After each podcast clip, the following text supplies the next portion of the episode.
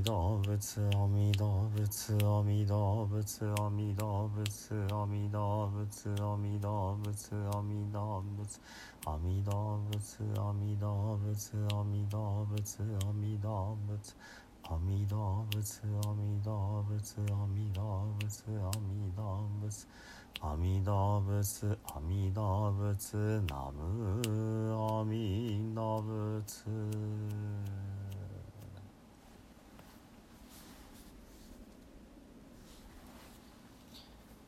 皆さんこんにちは。三田参道の増田衛進です。本日はね、えー水曜日で、えー瞑想をね一緒に、えーさせていただきたいなというふうに思っております。まあ瞑想のやり方はいろいろありますし、えーそのどれかが間違えてるっていうこともないんですね。であのまあ、私自身が浄土宗の僧侶ですので、えーいわゆる、えー禅宗の方がねなさっている座禅そのものについてあのまあ詳しいわけではないです。ですのでねあのまあ仏教ではこうあらねばならないというようなあのあまり、えーこだわりがありませんのでねいろいろなやり方でね皆さんの、まあの心のね、あの安らぎにつながればそれでいいかなというふうに思っております。でねあのまあえー不殺のね瞑想も行っておりますので毎週毎週、えー瞑想の、えーて言うんでしょうね、えー、週で瞑想の話をしているというような感じになっております。でねあのー前々回の時にお話ししたのはその心のね、えーざわざわしているそういったものをね、あのーまあ、ちょうど砂の中に鉄の粉が混じっていてねそれを磁石を寄せたらその磁石に、えーさっとね、えー砂の中からより分けて、えー鉄がね鉄たちがこう並んで引きつけられていくんだっていうようなね。ですので、えー私たちの日常の暮らしの中でいろいろな心を使っているわけですけれどもこの心の働き方、まあ、働かせ方というのを、えーある意味制限をしてね、えーまあ外の世界の余計なものをシャットアウトしていくと、えー心そのものがね、えー集中していくというかそんな感じのね、あのーお話をさせていただいたかなと思います。でねあのーまあヨガのことなんかもお話をしたわけですけども今日はあのーえー単純にねリラックスをする方法でね、えー今日は横になっていただいて、えー仰向けに寝ていただいてねで体の力をね、えー抜いていく方法をお伝えしようかなというふうに思っております。えー仰向けで、まあ、お布団なんかでね横になっていただいてねで体の力を楽にしてくださいそれでですね、えー実は手をね、えー、頭の後ろで組んでほしいんですね。で手のひらの、まあ、棚心をこう重ねてその上に頭を乗っけてみてください。それでですねポイントは親指です。親指を、えー、両手の親指をそれぞれね頭の後頭部の後ろ首の付け根の頭と首の付け根のところのくぼみのところにねあの添えていただきたいんですね。どうですか？わかりますかね？手を頭の後ろで組んで、えー、手のひらの親指を、えー、頭と首の付け根のくぼみのところにねこう当てていただきたいんですね。あの枕がねもし高かったりしたら枕を外してしまった方がいいかもしれません。こういうふうにね手を置いていただくと何がいいかっていうとあのー、頭から背骨までがまっすぐにスーッと通るんですね。どうですか？人間なかなかねそのまあ、まっすぐに立つことも難しいですしまっすぐに寝るっていうこともねあのー、まあそれぞれの癖があってね、えー、まあしているようでしていないかなと思います。でねこうやって、えー、頭の後ろで手を組んでで指を添えていただくだけでね、えー、思いのほかこの背骨がねスーッと通らないですかねそうするとねあの無駄な力がこう抜けてきて、えー、楽になります。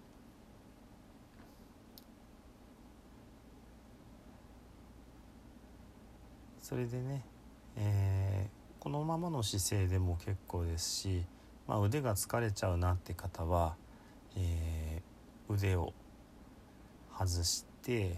体の両脇になんとなく沿わせていただいたらいいかなと思います。その時にねあのきっと枕を外した状態だとまた頭がね、えー、収まりどころが悪くて緊張してきちゃうかもしれないのでそこはね適宜枕を添えていただいて。でね、えー、手を下ろした場合にはなんとなく手と手がハの字になって足も少しハの字になってるようなね。あのバッと広がるんじゃないけどまっすぐにおじょお行儀よくしてるよりはちょっとだらっと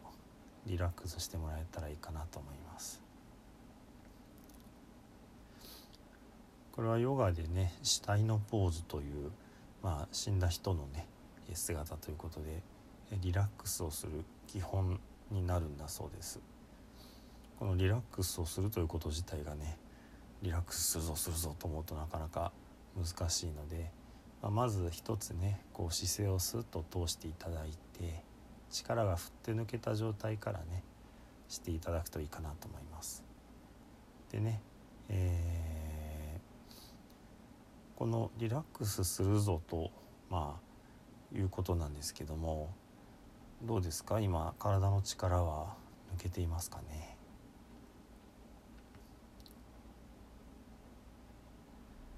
抜いてるつもりだけどなっていう感じでしょうかね。でもねあのー、意外に体って力が入っているんですね。でこれを分かろうと思うとあのーどこか一箇所をこう意識していくとね分かりやすいっていうふうに言われています。ですのでね、えー、今とりあえず足の右足右足を意識してみてください。で足の裏の先の親指ですね。右足の親指に意識を持ってきてみてください。そうするとその親指は力は入っていますか？入っていませんか？そんなこと言われてもって感じですかね。今まで意識したことがなかったらねなかなか分かりにくいです。じゃあ力がね入ってるのか入っていないのかよくよく観察をしてみてください。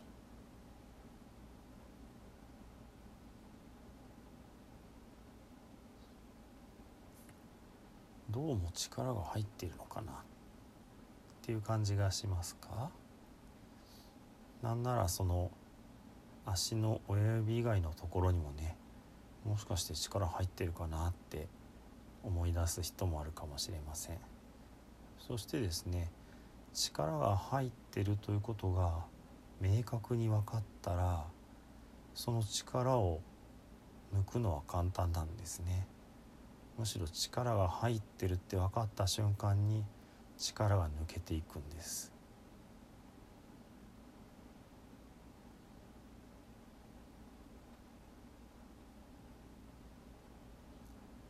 ちょっとねできる人とできない人がいると思いますのでねよくわからない人は焦らないでも結構です。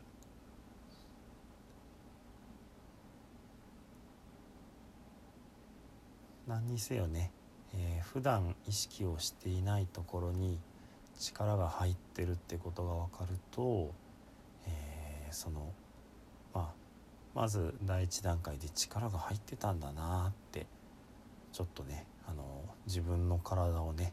いたわってあげてくださいね。普段頑張ってるんだなってことですね。で足の右足の親指がうまくね力が抜けた方はその指を、えー、まあ1本ずつってあんまり意識しにくいのでなんとなくで結構ですので、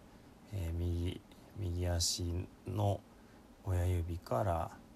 な、えー、人差し指っていうのかな、えー、中指薬指小指というふうに抜いていきます。でねあのそういうふうに意識をしながらすでに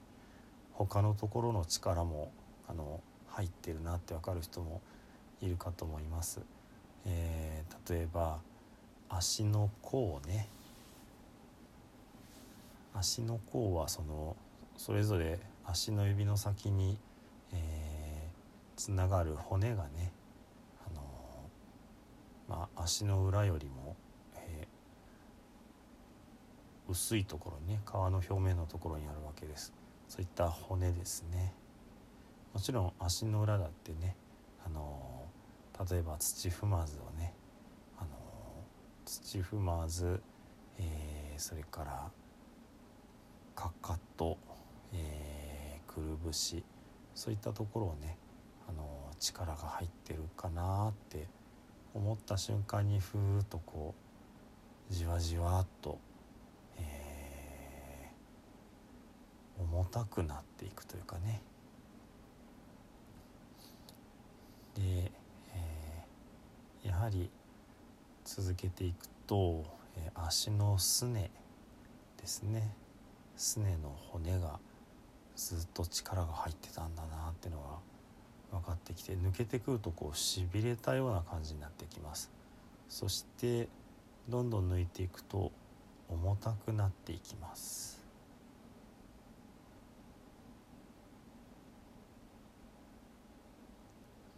重たくなってきた人はねだんだんと自分の足が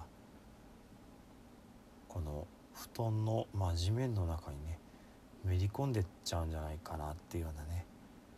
感じがするかもしれません。しなくてもいいですよ。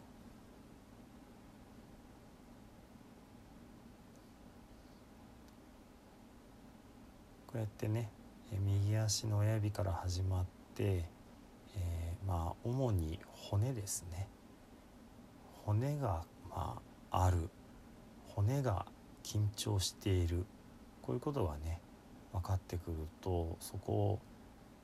力を抜いてリラックスさせてやるとしびれたようになって重くなっていきます。そして、えー、膝から膝の周りの関節ですね。で、えー、太ももの中の骨。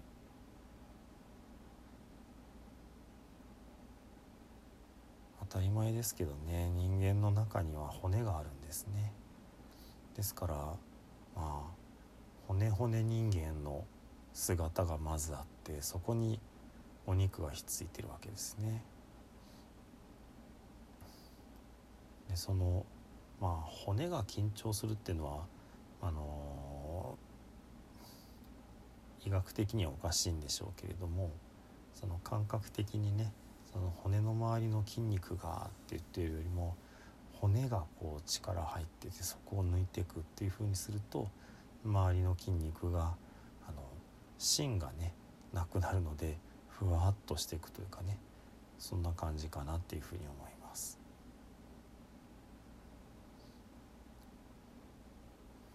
でね力が抜けてくると自分の抜いたところの体がどんどんどんどんこう重さを持ってねまあ重力に引っ張られていくのが分かってくるわけですね。言ってみれば私たちは普段起きている時はね、えー、力を入れて入れ続けているわけですね。そして重力に対抗して、えー、垂直に立って、2本の足で動いているわけですね。これはもうどれ一つとってもね素晴らしいことなわけですね。生物の中で他の動物たちは四つん這いなんですね。それが人間だけが2本足でこうえ常にね立ってね、えー、活動することが、